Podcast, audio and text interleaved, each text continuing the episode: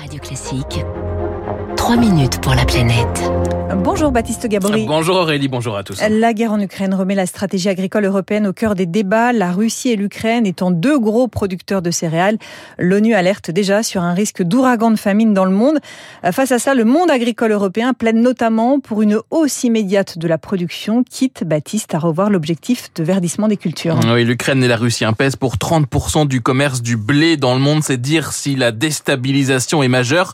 Alors pas en Europe, en tout cas pas sur la sécurité alimentaire, reconnaît Henri Biespéré, éleveur et vice-président de la FNSEA. L'avantage de la France, c'est qu'elle est restée un grand pays producteur, puisqu'elle est même elle-même exportatrice. Donc il n'y a pas de risque à ce jour de manque ou de pénurie sur notre sol et globalement sur le sol européen. En revanche, la situation s'annonce critique dans de nombreux pays, en Égypte, au Liban ou encore en Éthiopie, très dépendant des importations de blé. Les prix ont déjà bondi. Pour répondre à la demande mondiale et pour calmer les marchés, l'Europe n'a donc pas d'autre choix, selon la FNSEA, que de produire plus notamment en remettant en culture des terres aujourd'hui en jachère. Les terres disponibles qui étaient euh, laissées de côté euh, parce que la politique européenne nous demandait euh, de faire une partie de sol uniquement destinée à l'environnement, cela il faut les remettre en culture. Il va y avoir un problème en 2023 d'approvisionnement globalement du monde en céréales pour nourrir les populations humaines et bien sûr les animaux. Là, il est vraiment urgent, au moins temporairement, d'utiliser tous les sols disponibles pour pouvoir faire de la culture. La politique agricole commune européenne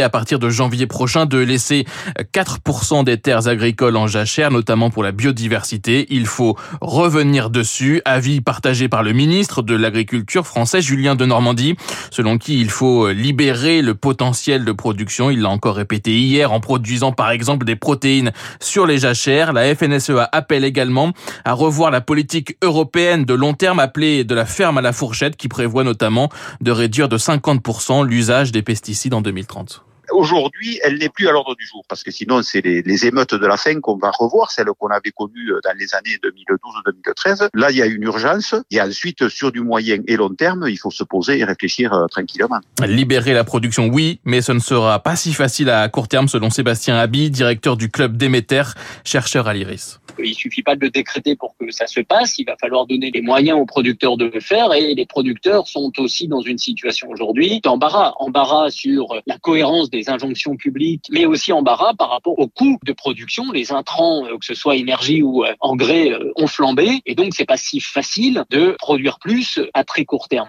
Et puis ces demandes du monde agricole et de plusieurs pays européens ne font pas l'unanimité, hein, loin de là.